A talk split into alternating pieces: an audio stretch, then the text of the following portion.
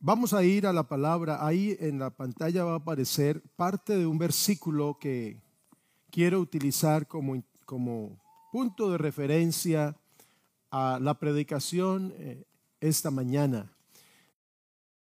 Esta semana, eh, esta temática de compartir el Evangelio a amigos, compañeros. Tal vez usted ha ido a alguna iglesia o nunca ha ido a una iglesia eh, sea esta su primera vez o solamente ha ido a la iglesia de la religión tradicional que le enseñaron sus padres. Y como decía el hermano Joel, de pronto no estamos familiarizados con nuestras prácticas, con, nuestras, con nuestra liturgia. Es decir, esto es eh, esa liturgia, es decir, el orden del culto.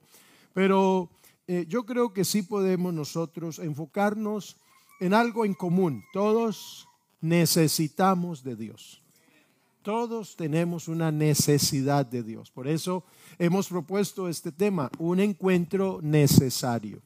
Es decir, que no es de pronto eh, fortuito, no, es una necesidad, no es una de las alternativas. Jesucristo no es una alternativa, Jesucristo es la única alternativa. En Amós, el capítulo 4, el verso 12, dice esta frase, en su última parte, prepárate para venir al encuentro de tu Dios. Prepárate para venir al encuentro de tu Dios. Quisiera invitarlo para que usted incline eh, su, rostro y haga una oración. Alguien dirá, ¿cómo, cómo puedo yo orar? Eh, en sus propias palabras, una oración muy espontánea, dígale al Señor, ¿qué espera usted aprender hoy de la palabra? Dígale al Señor que, usted vino aquí porque lo invitaron y quiere descubrir cuál es la verdad de Dios. Nosotros, los hermanos, los creyentes, eh, mm, nos llamamos hermanos porque somos hijos de un mismo Padre, nuestro Padre Celestial, somos la familia de Dios. Pero nosotros vamos a pedirle al Señor que se glorifique. Y hay esta mañana un ambiente de credibilidad a la palabra de Dios. Entonces vamos a hacer esta oración. Señor Jesucristo, te damos muchas gracias por este tiempo. Te damos gracias por cada persona que ha venido a este lugar a oír tu palabra. Y te pido, oh Dios, que esta palabra llegue a la mente, a la conciencia y haga el efecto que solo tu palabra puede hacer que tu palabra de vida, que tu palabra de revelación, de conocimiento, traiga libertad a la conciencia, Señor Jesucristo. Úsame para eso. Amén. Amén. Un encuentro necesario. Este verso, esta parte del verso dice, prepárate para venir al encuentro de tu Dios. A este título yo le he añadido una parte un encuentro necesario, no lo aplaces más. Porque en la vida hay encuentros, hay reuniones, hay citas, hay compromisos que uno a veces no quiere tener. Sabe que tiene que cumplirlos. Tal vez eh, ha ido al médico y le van a dar los resultados, usted ha tenido síntomas, todo indica como que esa cierta enfermedad, todo parece ser, y usted como que no quiere ir a esa cita porque teme que le digan lo que usted piensa que tiene y entonces quiere como aplazar. Hay otras personas que dicen, no, lo que tengo dígamelo de una vez, así rápido. Otros dilatan, otros dan vueltas.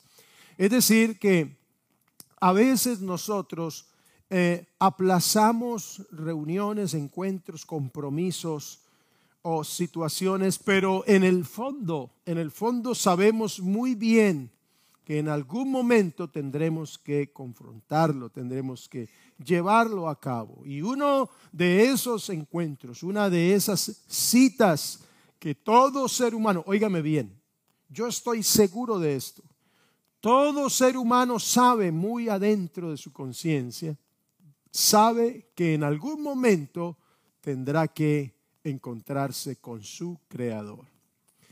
Prepárate para venir al encuentro de tu Dios.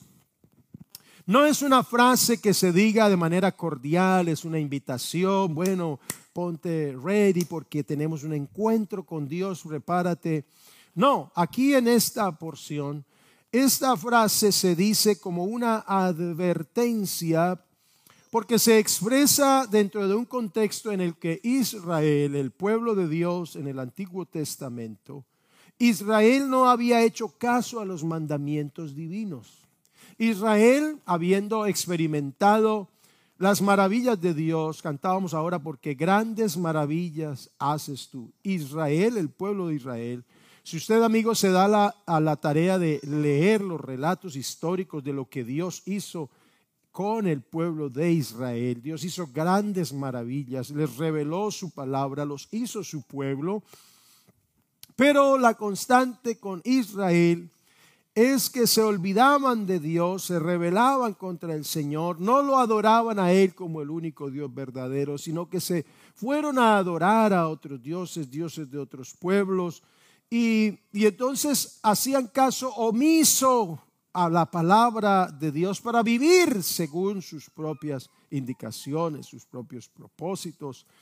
De tal manera que Dios les da una advertencia a través de este profeta llamado Amós y le dice a Israel, Israel, prepárate. Esa es una sentencia, eso es como cuando usted era chiquito y el papá le decía, prepárese. Cuando usted hacía algo malo, entonces el papá le levantaba la mirada o le mostraba el cinto. Aquí lo espero, le decía la mamá. Vaya, vaya, que aquí lo espero, con la chancleta en la mano. Y, si usted se volaba, pues ella, como dicen por ahí, que las mamás tenían tremenda puntería, la lanzaba esa sandalia y justo le daba en la espalda, no en otro lugar. Bueno, Dios le está diciendo a Israel, prepárate, Prepárate porque tendrás que venir a dar cuentas de tus malas acciones, de tu rebeldía, de tu terquedad, de tu indiferencia.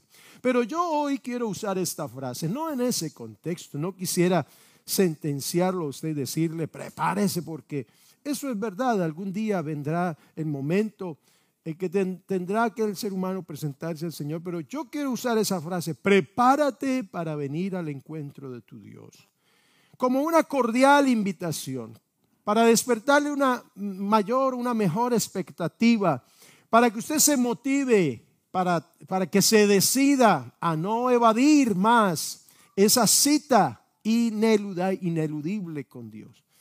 Ahora, para lograr esta motivación, quisiera que, resolver, que resolviéramos de manera muy sencilla cuatro interrogantes respecto a este tema, un encuentro necesario, un encuentro con Dios. Prepárate para encontrarte con Dios. el primer interrogante es, ¿qué es un encuentro con Dios? Porque la verdad es que cuando hablamos de encontrarnos con Dios, estamos hablando de algo realmente abstracto, que tiene efectos materiales, visibles. Algo abstracto es que usted no le puede dar forma, no lo puede no lo puede describir eh, como, como, como el, gozo, la tranquilidad. Usted no puede decir que la tranquilidad es de color eh, blanca o, que tiene, es redonda. Es abstracta, pero la siente. Usted se puede sentir tranquilo o intranquilo. La esperanza es algo abstracto. Usted define que es esperanza, pero no le puede dar una forma.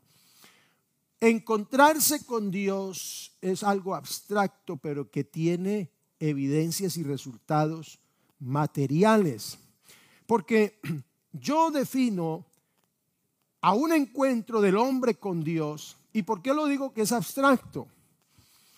Porque lejos de lo que casi toda religión enseña, como Dios es espíritu, no tiene en sí una forma material y, y no tiene una imagen definida, y realmente no tiene un lugar específico donde Él espera al hombre y le pone citas y una sala de, espera y un, consultorio o, o un lugar cómodo. Dios es espíritu, no se puede ver, es invisible.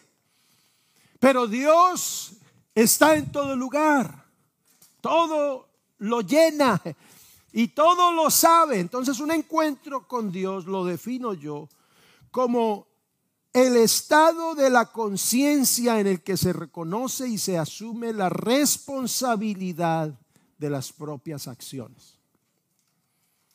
Los hijos saben que le dan cuenta a los padres. Los alumnos le dan cuenta a los, a los profesores en sus exámenes. El que es empleado le da cuenta a su jefe. Y así sucesivamente en las diferentes jerarquías militares, etcétera. Siempre hay alguien que le da cuenta a otro que está sobre él. ¿Cierto que sí? Pero con respecto a Dios, al ser humano no le gusta esa idea. Al ser humano, por lo general, no le gusta dar cuentas a Dios de sus acciones. Por eso se inventaron las imágenes, los ídolos y las religiones. Por eso yo le, presento a usted esta definición. Un encuentro. ¿Qué es un encuentro con Dios? Es un estado de la conciencia, de la conciencia. Y en ese estado se reconoce delante de Dios y se asume la responsabilidad de los propios actos, sean buenos o sean malos. Ahora, para sustentar esto, nos remitimos al libro de Génesis, al principio, cuando Dios creó al hombre. Depositó en él una confianza y le dio una revelación y le dio una prueba de mandamiento. Le dijo de todo árbol puedes comer, pero de este árbol, que es el árbol de la ciencia del bien y del mal, no comerás el día que de él comas, ese día morirás. El ser humano, Adán y Eva, decidieron voluntariamente no obedecer al mandamiento de Dios. De todo árbol del huerto puedes comer, pero no comas de este. Y comieron de ese árbol. Allí su conciencia, su conciencia fue afectada y Dios dice que ya comenzaron a conocer el bien y a conocer el mal. Experimentaron desobedecer la voz de Dios. Claro, Dios dijo, el día que, que comas de este árbol ciertamente morirás. Como no murieron instantáneamente, no murieron instantáneamente, sabían que aunque estaban con vida, habían desobedecido el mandamiento del Señor. Eso lo sabían ellos. No los partió un rayo, no se los tragó la tierra, no, no les dio un patatús, no, nada de eso. Comieron y como si nada. Y se miraron el uno al otro. Ve, no nos pasó nada. Y el Señor dijo que moriríamos. No nos morimos. Pero entonces el uno le dijo al otro, pero le fallamos a Dios hicimos lo que Él nos dijo que no hiciéramos. Y entonces el otro respondió, sí, es verdad. Y mira que Él confió en nosotros, nos bendijo y nos dio la facultad de fructificarnos y nos encargó gobernar toda esta creación y que le pusiéramos nombre a todo. Que fuéramos casi como los dueños de esta creación, pero en el momento en que nos dio una prueba de obediencia, le fallamos. Entonces su conciencia se afectó. Ahora conocían qué era hacer el bien, la voluntad de Dios. ¿Y qué era hacer el mal? Desobedecer esa voluntad de Dios. Y aunque no tenían una consecuencia inmediata, un resultado inmediato, siguieron viviendo, su conciencia ya los acusó. ¿De qué? De haberle fallado a Dios de haberle desobedecido a Dios. Y eso persistió en todo ser humano. Por eso Dios viene en busca del hombre. Génesis en el capítulo 3, verso 9. Hay una pregunta que Dios le hace a Adán, pero no es una pregunta que expresa desconocimiento o ignorancia, sino que es un llamado a la conciencia del hombre. Entonces Dios les dijo, ¿dónde estás tú? Es una pregunta. Jehová Dios llamó al hombre y le preguntó, ¿dónde estás tú? ¿Dónde estás tú? Les dije ahora que Dios es espíritu, está en todo lugar y todo lo sabe. Así que Dios sabía físicamente, geográficamente, en temas de espacio, dónde estaba Adán y Eva, porque se habían escondido de Dios, oyeron la voz de Dios y se escondieron. Y entonces Dios les dice, ¿dónde estás tú? Dios sabía dónde estaba. Dios sabía dónde estaba. Sabía geográficamente detrás de cuál árbol estaban escondidos.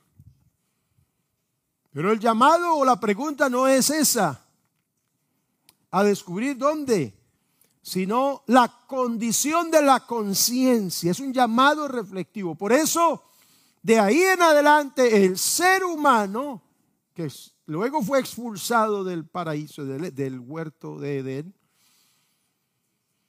el ser humano de ahí en adelante comenzó una forma de vida en la que tenía que tratar de justificar sus acciones. Quedó defectuoso por causa del pecado. Su conciencia quedó afectada. Aprendió que aunque por desobedecer a Dios no moría instantáneamente y se acostumbró a eso. Y siempre que pensaba en Dios, entonces aprendió a rehuir a Dios, a escondérsele a Dios, a evitar estar enfrente de Dios. Porque eso fue lo que hizo Adán, evitar estar enfrente de Dios para rendirle cuentas. ¿Qué has hecho? ¿Qué has hecho? Y entonces Adán dice, la mujer que me dice por compañera, ella me dio y comí. Y ella dice, la serpiente. Ninguno de los dos asumió su responsabilidad. Señor, perdónanos, te fallamos. Yo me pregunto ahora, ¿qué hubiera sucedido si ellos en ese instante, en vez de rehuir en su conciencia la responsabilidad de sus acciones, le hubieran dicho, Señor, te fallamos, te pagamos mal, tú confiaste en nosotros, te, te desobedecimos, lo reconocemos, perdónanos. Yo me pregunto, ¿qué hubiera sucedido en ese momento? Pero no fue así. No fue así. No asumieron. Su conciencia no les dio para eso. Ya el pecado había, había secuestrado la conciencia y comenzaron a justificar sus acciones. El pecado de rebelión, porque eso fue lo que sucedió. Adán y Eva se rebelaron contra Dios. Pecado gravísimo. El pecado de rebelión fue justificado por Adán y Eva. Pero no tenía justificación. Tenían una cantidad de árboles para comer. Estaban en una buena condición. Eran los señores de la creación, delegados por Dios. Todas las condiciones favorecían para que Adán y Eva tuvieran una vida deleitosa administrando el huerto e hicieran la voluntad de Dios. Aún así decidieron no creerle a Dios. Un encuentro con Dios es acondicionar mi conciencia delante de Él y reconocer mis acciones y responder por ellas. No ignorarlas, no disimularlas, no justificarlas, no aplazarlas. Decir, Señor, aquí estoy, estas son mis acciones, esta es mi desobediencia. No todo lo he hecho mal, hay cosas que hago bien, pero te he desobedecido en esto, en esto, en esto. Y de pronto en lo que no sé, aquí estoy, respondo, Señor. Eso es un encuentro con Dios, un estado de la conciencia. La otra pregunta es, ¿por qué se necesita un encuentro con Dios? Está bien, yo le rindo cuentas. ¿Y qué? ¿Qué sigue? De todas maneras, Adán y Eva fueron expulsados del huerto. ¿Por qué necesitamos un encuentro con Dios? Porque necesitamos una restauración del estado de nuestra conciencia. Porque la conciencia quedó tergiversada, quedó sobornada. La mujer que me dice por compañera, no, fue la serpiente. Y de ahí en adelante desde que se inventaron las excusas, ¿quién es el que no come queso? No se sabe en él. Desde que se inventaron las excusas, el ratón no come queso. Para cada acción hay una excusa. Homosexualismo hay una excusa. Robo hay una excusa. Adulterio, hay una excusa. Fornicación, hay una excusa. Mentira, idolatría, hechicería, lascivia, chismes, celos. Para cada acción de desobediencia a Dios, el ser humano tiene una excusa. La conciencia está secuestrada. Y usted le dice a la gente necesita arrepentirse de sus pecados. ¿Y por qué? El pecado es relativo. Todo es relativo. ¿Y por qué? ¿Por qué tengo que darle cuentas a Dios? Luego Dios no es amor. La conciencia del ser humano está secuestrada. Por eso necesitamos tener un, encuentro con Dios, presentar, poner nuestra conciencia, nuestros pensamientos. El salmista dijo, pruébame, oh Dios, y conoce mis pensamientos, que es lo más íntimo que tiene una persona. Sus intenciones. Y el salmista le dice a Dios, entra hasta el lugar más oculto de mi vida. Hasta el cuarto oscuro, el rincón más alejado. Señor, te doy permiso para que entres allá, lo ilumines con tu verdad, me examines Haz un escrutinio de lo más escondido de mi consciente, mi subconsciente o inconsciente. Entra hasta el lugar que yo ni siquiera conozco. Porque ¿quién podrá entender sus propios errores? Y dice, líbrame de los que me son ocultos. Hasta allá le dice el salmista a Dios que entre. Pruébame, conóceme. Eso es tener un encuentro con Dios. Y lo necesitamos porque, porque necesitamos que nuestra conciencia deje de buscarle excusas a la rebelión contra Dios. Necesitamos un encuentro con Dios porque es un volver a nuestro origen. El hombre fue creado por Dios. Lo hizo del polvo de la tierra, pero Dios sopló en él aliento de vida. Y es como un, un volver a nuestro origen. El ser humano ha escondido su conciencia en sus justificaciones. Justificaciones ideológicas, filosóficas, sociales, biológicas. Porque entre otras cosas, a ciertos comportamientos se les ha atribuido resultado biológico. No es que yo nací así porque biológicamente, genéticamente soy así. Hasta la genética se, se culpa por la condición de la persona. Cuando es una conducta o un comportamiento, no se le puede atribuir a la genética ni siquiera una maldición generacional. No, porque las conductas y los comportamientos se hacen porque se deciden. Yo actúo de cualquier manera porque yo decido actuar así. Y le voy a dar una evidencia. Si usted no quiere comer, no come. Aunque su cuerpo, su, su genética lo necesite. Y le pongo la otra. Aunque usted sepa que un alimento le hace daño, se lo come. Su genética lo puede rechazar. Pero usted dice, no, esto está muy rico. Yo me lo como, después hago ejercicio. ¿Sí? ¿O no es así?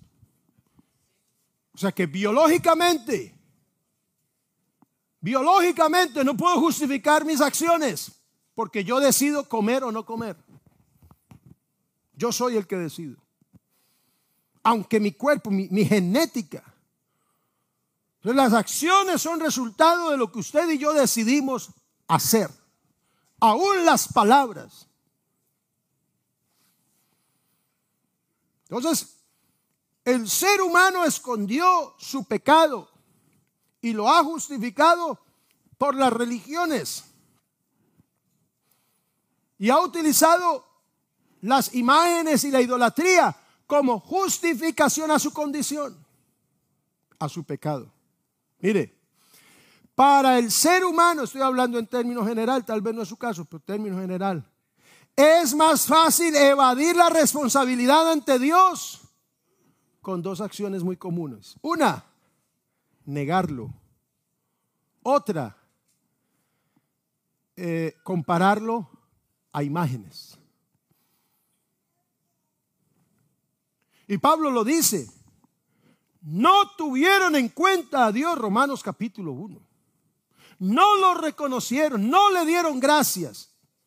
Entonces se confundieron y le atribuyeron a Dios imágenes de animales. Y dijeron, esta imagen es Dios. Esta imagen es Dios. imágenes de animales, de cuadrúpedos, de reptiles, de todo. El sol es Dios. Claro, pero como el sol no habla. Y como las religiones le atribuyen sus obras para usted poder salvarse. Claro, para el ser humano es más fácil una de dos, o negar a Dios o compararlo a una imagen que no habla. Tienen boca, no hablan. Tienen oído, no oyen. Tienen, tienen ojos, no ven. Entonces, claro, el ser humano va y vive como quiera, hace lo que quiera y su conciencia acude a su trabajo. Oye, esto no lo hiciste bien. Entonces llega ante una imagen que no habla, no ve, no escucha, no siente. Le dice un par de cositas y su conciencia, que está secuestrada, se va tranquila, entre comillas, porque supuestamente le dijo a Dios, pero ¿qué clase de Dios? Un Dios falso. Entonces a la gente le gusta la imagen y la idolatría por eso. Pero si tú en tu conciencia te sometes a Dios donde estés, porque Él es espíritu, lo sabe todo, está en todo lugar. Y le dice lo, de, lo que le dijo el salmista, Señor, entra hasta lo más profundo, ve si hay en mí intención de perversidad. Dime lo que está bien y lo que no está bien. Yo le aseguro en el nombre de Jesucristo que el Dios verdadero que tiene ojos y ve, que tiene oídos y oye, y que tiene una boca y la ha hablado y la palabra de Dios, le aseguro que le va, le va a hablar a su conciencia y le va a decir lo que hizo bien, lo va a felicitar, pero también le va a amonestar por lo que está haciendo mal. Se lo aseguro. Entonces, para el hombre es mejor ir a una imagen para que no le recrimine, porque como lo que está haciendo le gusta al cuerpo, porque su conciencia está secuestrada. O más fácil, pues lo niega. No hay Dios. Yo no conozco la vida de todos los ateos, pero muchos de los ateos son gente desordenada en su forma de vida. Entonces uno dice, ah, con razón. Como el que se va de la casa o vives aquí en las reglas de esta casa, me voy porque no le quiero dar cuentas a nadie. Entonces sale y se va. Porque quiere llegar a la hora que quiere, quiere hacer lo que quiera, vivir como quiere. Entonces se va. No quiere darle cuenta. Váyase, se va de la casa. Bien. No está obligado a vivir aquí. Pero no le va a ir igual. Doble trabajo. Mayor esfuerzo. Y eso es lo que Dios no quiere con el hombre. Dios le está diciendo, vuelve a casa. Vuelve a tu origen la plenitud del ser humano está en la presencia de Dios, porque de Él recibió la vida. Por eso necesitamos un acto de la conciencia delante de Dios. Y creo que estas respuestas no solamente son para los amigos que nos visitan, todos nosotros necesitamos estar delante de Dios con esta actitud. Tercero, ¿cómo hago para tener un encuentro con Dios entonces?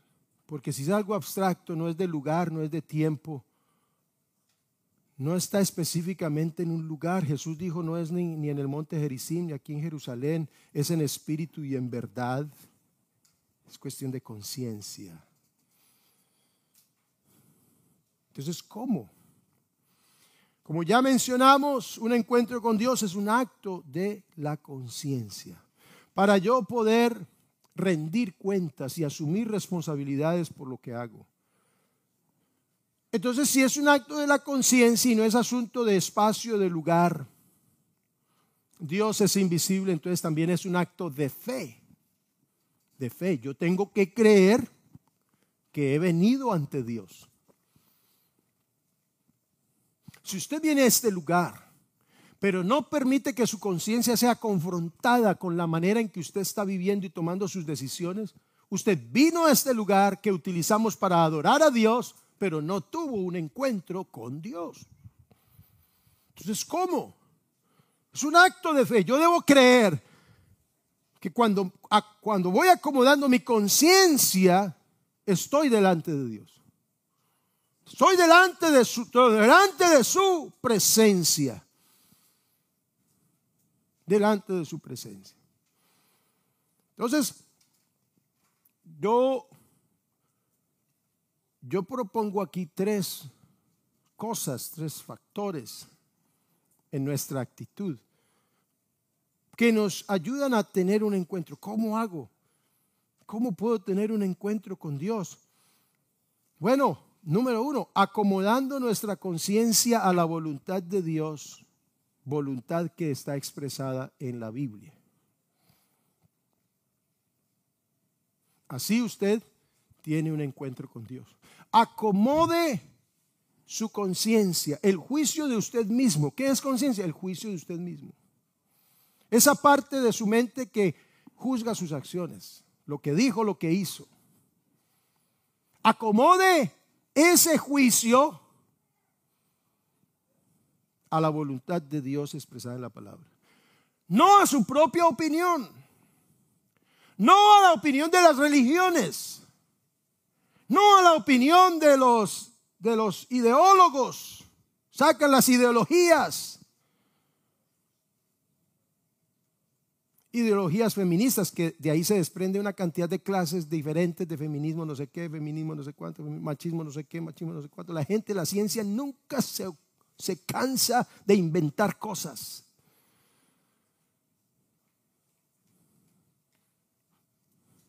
Primero eran homosexuales, hombres homosexuales, mujeres lesbianas, ahora son LGTBIQ etc. Y no me quiero burlar de nadie ni de su condición. La ciencia y la gente hace con la gente lo que quiere. O sea, ya no basta con que un hombre le guste un hombre y una mujer le guste, sino que no va a ser, no va, no va a alcanzar las letras del abecedario para definir a una comunidad. Y en el principio no fue así. Varón y hembra los creó. Pero la conciencia está secuestrada. Usted y yo necesitamos acomodar esta conciencia, pero a la voluntad de Dios, no a lo que dice Sócrates, no a lo que dice Aristóteles, Nietzsche y, los, ni siquiera a los teólogos contemporáneos no a lo que dijeron los sabios griegos, ni a los sabios de, eh, de, la India o del Tíbet. No al yoga, a la meditación trascendental, no al catolicismo, ni siquiera al pentecostalismo, al adventismo, al satanismo, al ocultismo. No, no, no, no. Usted acomode su conciencia a lo que dice Dios, a ver qué le pasa. a ver qué le sucede. Esta palabra es vida. Pero usted debe dejar de ser sabio según su propia opinión. Le leo Proverbios 3, 5 al 7. Porque si le decimos, tenga un encuentro con Dios, arrepiéntase, hay que explicarle por qué. Pues esto no es solamente un misticismo, esto no es solamente un emocionalismo, esto no es que me, ay, lo convencieron, lo embobaron. No, no, no, no, no, no, yo de bobo no tengo mucho. Yo no estoy aquí por bobo, perdóneme.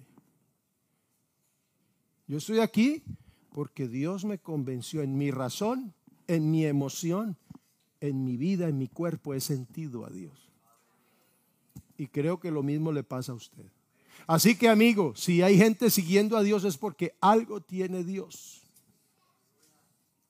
Poco amén, pero yo creo que los demás creen que sí. Yo creo que la gente que está aquí conmigo está de acuerdo con lo que hemos experimentado de Dios. Entonces, diga un fuerte amén. Claro, porque si no la gente dice, este hombre está hablando ahí solo de lo que le parece, ¿no? Yo estoy hablando de lo que Dios ha evidenciado en nuestras vidas. Proverbios 3, 5 al 7. Confía en el Señor con todo tu corazón. No dependas de tu propio entendimiento. Busca su voluntad en todo lo que hagas y Él te mostrará cuál camino tomar.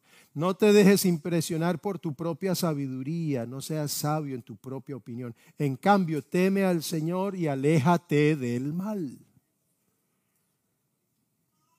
Aléjate del mal. ¿Cómo puedo tener un encuentro con Dios? Dos, aceptando que debemos responder ante Él por nuestras acciones. Hay que aceptarlo. Sí, hay que rendir. Usted tiene que rendirle cuenta. Sí, algún día sí, yo sí, sí, yo sé, yo sé. Eso es muy bonito. Sí, no, yo sé que eso es la verdad. Sí, sí, pero ¿y qué? Si lo sabes, ¿por qué no actúas? Como el hermano que dice, sí, yo me tengo que consagrar, sí, yo voy ahora, sí, algún día sí, yo, sí, déjeme le hago una cuña al campamento, sí, el otro año, no, el campamento, eso es muy bonito, eso es una bendición. ¿Por qué no te has inscrito? ¿Por qué no haces el esfuerzo de ir? ¿A qué voy con esto? Que a veces nosotros pensamos que aceptamos las cosas, pero no es así. Acentuamos. Y de pronto estamos diciendo, sí, sí, el, Evangelio, sí, eso es bonito, sí, Dios existe, sí, sí, algún día, en algún momento, no. Acéptalo ahora. Tú y yo debemos responder delante de Dios por nuestras acciones. Aceptémoslo. Y eso nos va a ayudar a encontrarnos con Él. Isaías 1.18 dice, venid luego, dice Jehová, y estemos a cuenta. Vamos a poner las cosas en claro tú y yo. ¿Me debes o te debo? Estemos a cuenta, dice Dios. Si vuestros pecados fueren como la grana, como la nieve, serán emblanquecidos. Si fueren rojos como el carmesí, vendrán a ser como blanca nana. En, en otras palabras, te perdono. Pero tienes que venir y rendir cuentas. Aceptémoslo. Aceptémoslo. Hay que rendirle cuentas a Dios. No justifiquemos más nuestro pecado. Ya no, no tiene razón de ser. No vamos con la corriente. Y número tres, puedo tener un encuentro con Dios cambiando mi enfoque. ¿Qué estoy mirando? ¿A quién estoy mirando? ¿Cómo estoy mirando? Es decir, ¿en qué estoy o en quién estoy poniendo mi confianza? Tengo que cambiar de enfoque. Tengo que volverme a Dios. Tengo que volver a mi origen. Tengo que volver a seguirlo a Él, a oírlo a Él, a obedecerlo a Él. Tengo que volver a confiar en Él, porque de Él vengo. Isaías 55, 6 a 7 dice, buscad a Jehová mientras puede ser hallado, llamadle en tanto que está cercano. Deje el impío su camino, es una decisión. Deje el impío su camino, deje el hombre inicuo sus pensamientos y vuélvase a Jehová. Vuélvase, gire, haga un giro, deje de mirar al mundo y las cosas del mundo y todo eso. Y vuélvase a Dios, vuélvase a Él, cambie de enfoque. Vuélvase a su creador a ver qué es lo que Él le dice, qué tiene para usted, el cual tendrá de Él misericordia. Vuélvase al Dios nuestro, el cual será amplio en perdonar. Amén. Y número cuatro, cuarto interrogante, acerca de un encuentro, porque es necesario que es un encuentro con Dios. La cuarta pregunta es, ¿qué resultados se obtienen de un encuentro con Dios? ¿Para qué me sirve? Pues un encuentro con Dios nos da resultados en esta vida material y también nos da resultados en la eternidad. La Biblia nos enseña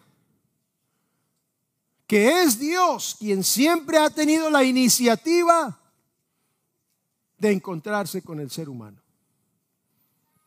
Usted lee la Biblia y usted va a notar eso. Dios siempre está buscando al hombre. o manda a otro hombre, se le aparece en visiones, en sueños, lo que sea. Se vino a él mismo en forma de hombre, siempre él tomando la iniciativa de buscar al hombre. Pero también vemos otra realidad en la Biblia. El hombre siempre ha rehuido un encuentro con Dios. Dios buscándolo y el hombre evitándolo. Esa es la constante. Porque muchos piensan que al venir ante Dios, al descubrir su conciencia, sus intenciones y decirle, Señor, ¿qué es lo que hay en mí? Escudriñame. De pronto tienen el temor de que se van a sentar, se van a encontrar a un Dios sentado como un juez enojado en un trono de juicio listo para dictar sentencia. Sí, eso sucederá un día un día que el Señor ha establecido en que juzgará las acciones de los hombres, pero de los hombres no arrepentidos, de las personas no arrepentidas. Pero ahora, hoy, el Señor está sentado en un trono de gracia, de favor, un trono de misericordia. Ven y estemos a cuenta. Eres pecador, yo te perdono los pecados. Ven, deja tu, impiedad, deja tu pecado, confiesa tus pecados y yo soy amplio en perdonar. El que a mí viene, no lo echo fuera. Vengan a mí los que están cargados, trabajados, frustrados, desilusionados, enfermos. Vengan, que yo les voy a dar descanso, la paz, les dejo mi paz, os doy. No se la doy como el mundo la da, yo doy mi paz. Venga. Si me debe, yo le perdono. Y si no tiene con qué pagar, yo ya pagué por usted. Eso es el ofrecimiento de Jesucristo en esta mañana. Dios está lleno de, bendiciones para aquellos que vengan a un encuentro con Él. Y los evangelios, Mateo, Marco, Lucas, Juan, nos muestran que muchos de los que tuvieron un encuentro con Jesús recibieron una cantidad de beneficios materiales y espirituales aquí en esta vida y beneficios eternos. Hay una gran lista, yo le voy a mencionar unos pocos. Por ejemplo, un hombre llamado Saqueo, al tener un encuentro con Jesús, él era un recaudador de impuestos, pero cuando se encontró con Jesús, fue redarguido en su conciencia a restituir a aquellos a quien había cobrado más de lo debido, más de lo justo. Señor, la mitad de mis bienes doy a los pobres y si a alguien he defraudado, porque él recaudaba impuestos a judíos para el imperio romano, cobraba lo del imperio, pero cobraba otro poquito para guardárselo él.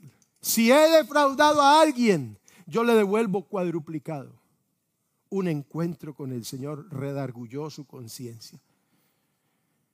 Se habla de diez leprosos. Cuando se encontraron con Jesús, fueron sanados completamente de su enfermedad. Una viuda de un lugar de Naín venía a enterrar a su único hijo, pero cuando se encontró con Jesús, su hijo se le entregó resucitado. A una mujer la sorprendieron en el acto mismo de adulterio. Pero cuando se encontró con Jesús, Jesús no ignorando su pecado, él le dijo, mujer, ni yo te condeno, vete, pero no peques más.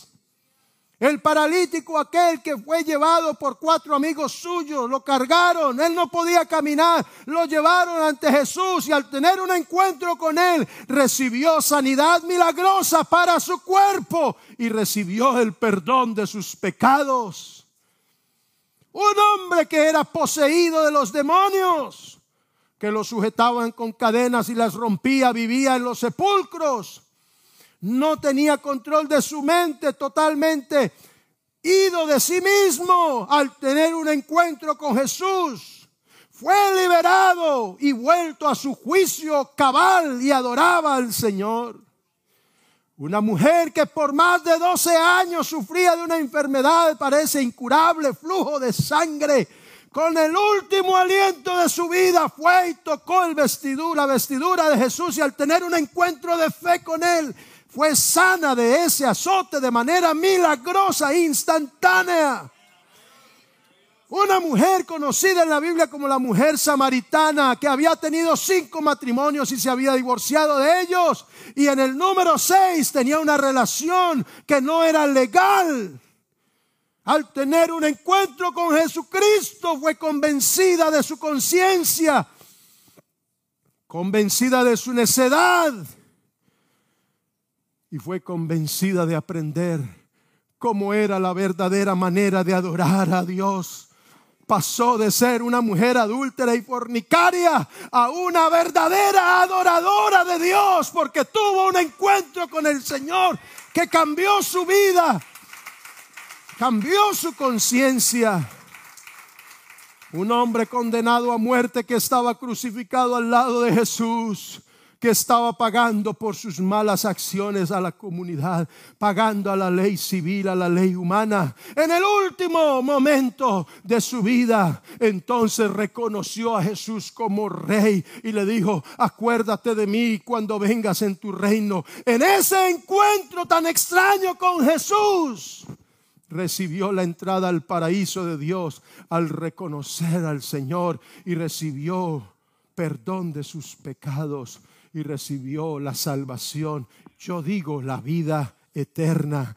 Tú, amigo querido, en esta mañana, si tienes un encuentro con Dios, recibirás no solo su perdón a tus acciones, tu conciencia se va a alinear a la voluntad de Dios, vas a ser convertido en un santo de verdad, no en los que están colgados, no un santo, porque vas a ser perdonado, milagrosamente vas a ser transformado, hecho una nueva criatura, pero también vas a recibir la mano llena de bendiciones, la mano de Dios abierta para ti, el perdón, la salvación para tu alma, si te decides a tener un encuentro con Dios. Pónganse de pie, por favor. Y en esta mañana le digo a alguien, no aplaces más este encuentro.